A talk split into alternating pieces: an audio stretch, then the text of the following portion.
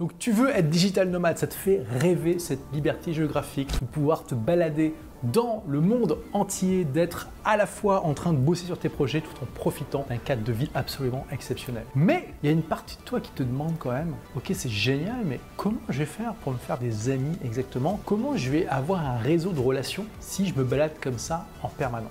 Donc ça fait 12 ans aujourd'hui que je suis digital nomade, que je voyage plus de 6 mois par an. Donc je vais te partager mon expérience sur comment tu peux te créer un réseau d'amis dans le monde entier. C'est parti. La première chose à réaliser, c'est que tu es loin d'être seul à être digital nomade. Aujourd'hui, il est estimé qu'il y a des dizaines de millions de personnes dans le monde qui le sont. Qui dit des millions de personnes qui partagent des caractéristiques communes dit quoi? Bah oui, exactement tu peux très facilement trouver des communautés en ligne de digital nomades. Il suffit que tu tapes digital nomade, group, forum, community sur Facebook, dans Google et tout ça, et tu vas tomber sur des centaines, des milliers de groupes comme ça. Donc ce que je te recommande, c'est euh, d'aller euh, t'inscrire à des groupes un peu généralistes où tu vois qu'il y a vraiment beaucoup, beaucoup de personnes, parce que voilà, c'est là où tu vas avoir pas mal d'astuces, et tu verras qu'il y a beaucoup de gens qui posent ce genre de questions de oui, d'accord, mais comment je fais pour me faire des amis, etc. Tu t'inscris sur des groupes génériques comme ça, et sur des groupes de digital nomades dans les endroits où tu veux aller, ou dans les endroits où tu es déjà tout simplement. Tu verras qu'il y a des hubs de digital nomades, donc en Asie par exemple, tu as la Thaïlande, tu as euh, l'Indonésie avec Bali, tu as en Europe le Portugal, Malte, l'Estonie. En Amérique, tu as le Mexique, notamment Cancun, tu as le Panama, tu as le Brésil un peu. Vraiment, tu as l'embarras du choix. Et même ici à Dubaï, il y a euh, des tas de groupes de digital nomades que tu peux aller en rencontrer. Donc vraiment, c'est quelque chose que je t'invite à explorer parce que avec ce genre de groupe, le monde est un village. C'est juste extraordinaire. Tu peux aller dans un euh, pays dans lequel tu n'as jamais mis les pieds et tout de suite te connecter à des événements, à des gens, à des personnes qui sont prêts à, te rencontrer pour bah, te, te faire visiter un petit peu les lieux. Donc ça, c'est pour te faire des amis sur place. Mais bien sûr, ce qui est génial avec les digital nomades, c'est que bah, ils sont toujours en vadrouille. Hein. C'est rare ceux qui décident de s'installer définitivement dans un endroit. Donc quand tu rencontres des gens sur place, tu es aussi en train de te créer ton futur réseau mondial. Et une autre manière de se créer un réseau mondial, c'est d'aller aux événements de digital nomade. Tu peux aller aux événements qui sont dédiés à des professions qui sont typiquement digital nomades, comme par exemple les infopreneurs, ou tu peux carrément aller à des événements digital nomades. Par exemple, j'en ai fait un en 2017 à Lisbonne. D'ailleurs, souvent ces événements-là sont dans les classique des euh, digital nomades, bah voilà, je me suis fait des amis que je vois encore aujourd'hui. Là, j'étais à Vienne récemment, un événement co-organisé par une des personnes que j'ai rencontrées à cet événement. Ensuite, tu peux être digital nomade de différentes manières, mais si tu l'es par la voie de l'infoprenariat, qui est celle que j'enseigne, que je partage, probablement que tu as une audience ou que tu auras une audience quand tu pourras être digital nomade. Et ça, c'est génial parce qu'une audience en français, ça te permet vraiment d'avoir eh bien, une audience dans le monde Alors, bien sûr, ce n'est pas aussi universel que l'anglais, mais crois-moi, le français est bien plus répandu que, je sais pas, le hongrois ou le finnois. Si tu es infopreneur en Hongrie, bah, en gros, tu vas toucher 10 millions de personnes dans le monde. Avec le français, tu peux littéralement toucher des centaines de millions de personnes. Tu verras que dès que tu auras une audience qui va se développer un peu, déjà, tu auras énormément de personnes qui vont te suivre au Canada et surtout en Afrique, mais aussi que tu auras énormément de francophones expatriés dans le monde entier qui vont te suivre. Et tu pourras utiliser cette audience pour justement faire des rencontres dans les pays où tu vas. Déjà, à partir d'une certaine taille d'audience, on va te reconnaître de temps en temps, même dans euh, des pays qui ne sont pas francophones. Moi, par exemple, on m'a déjà reconnu euh, au Brésil, au Japon. Au Japon, tu vois,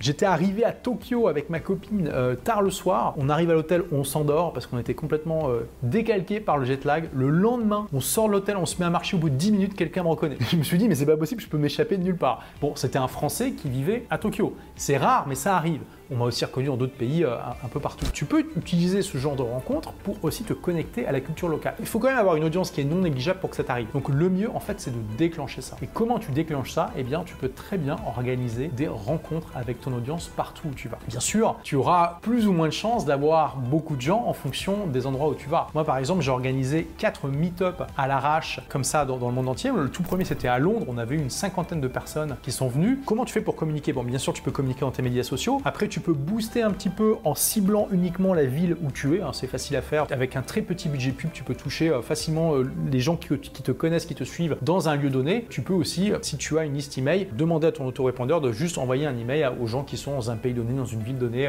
grâce à leur adresse IP par exemple. Donc il y a une cinquantaine de personnes qui sont venues à Londres, hein, où il y a beaucoup de, francophones. J'ai fait ensuite un meet-up à Montréal, où il y avait 150 personnes. C'est le plus gros meet-up que j'ai fait. Forcément, une ville francophone native. J'ai jamais fait à Paris parce que je me suis dit qu'il y aurait trop de gens et que j'arriverais pas à organiser.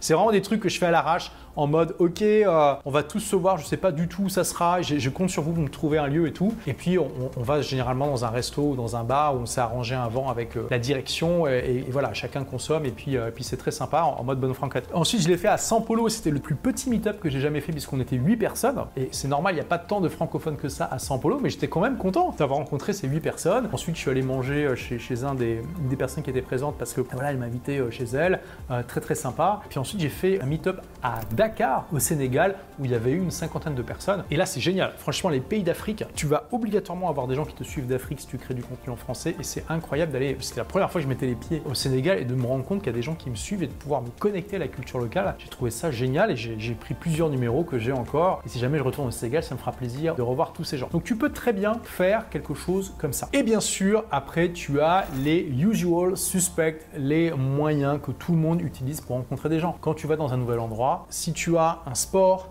un art, une activité que tu aimes pratiquer, va dans un club local. C'est une des meilleures manières de te connecter avec des locaux qui partagent la même passion que toi. La danse, par exemple, c'est une extraordinaire manière de se connecter à des gens sur place. Tu peux facilement te faire des amis, il y a souvent une bonne ambiance. Il n'y a pas bien sûr que la danse, tu as euh, tous les sports, en particulier si tu es bon dans un sport, tu vas immédiatement euh, avoir le respect des autres, peut-être des gens qui vont te demander des conseils et tout ça. Et c'est une excellente, excellente manière de te connecter comme ça à l'environnement local. Si tu es célibataire, tu peux aussi en profiter euh, pour euh, rencontrer des gens sur place avec notamment les, apps de rencontre. Hein. C'est aussi une excellente manière de se connecter à la culture locale. Et tu peux aussi tenter le coach surfing. Donc le coach surfing, c'était vraiment à la mode dans les années 2000 et 2010. Ça l'est un petit peu moins aujourd'hui. À la base, c'est un réseau de millions de personnes dans le monde entier qui sont prêts à euh, t'héberger gratuitement chez eux, mais que tu peux aussi utiliser juste pour rencontrer les gens. Moi, j'ai très peu utilisé pour me faire héberger. J'aime bien avoir mon chez moi et pouvoir me balader à poil si j'ai envie, tu vois, et puis surtout pouvoir rentrer à l'heure que je veux et tout ça.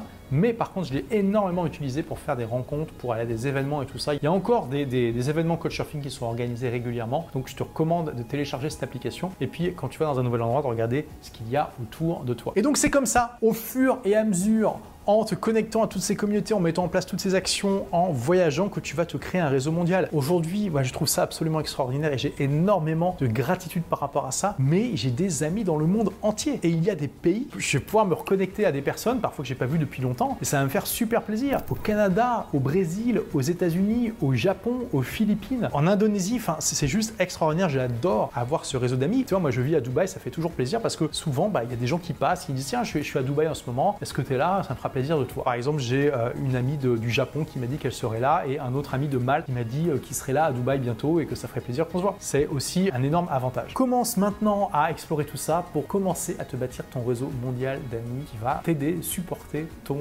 style de vie de digital nomade. Et tu te dis ouais, c'est génial Olivier, tu m'as vraiment convaincu, j'ai vraiment envie de devenir digital nomade mais j'ai aucune idée de comment faire. Eh bien, si tu veux explorer la manière entrepreneuriale de devenir digital nomade, tu peux recevoir gratuitement mon livre Vivez la vie de vos rêves grâce à votre blog qui te partage justement comment devenir un infopreneur digital, nomade. Donc pour le recevoir, tu cliques sur le lien qui est en description et tu me dis à quelle adresse email je dois te l'envoyer. D'ailleurs, je te pose la question, est-ce que tu vois d'autres manières de te faire des amis, de te connecter quand tu voyages fréquemment? Et si carrément c'est ton mode de vie, c'est-à-dire que tu es nomade et que tu euh, bouges de pays en pays. Partage ça en commentaire, ça sera intéressant d'avoir euh, tes conseils et tes idées. Merci d'avoir écouté ce podcast. Si vous l'avez aimé, est-ce que je peux vous demander une petite faveur? Laissez un commentaire sur iTunes pour dire ce que vous appréciez dans le podcast tout simplement. Ça aidera d'autres rebelles intelligents comme vous à trouver le podcast et puis à être inspirés tous les jours ou presque par lui. Merci et à très vite pour de nouvelles aventures.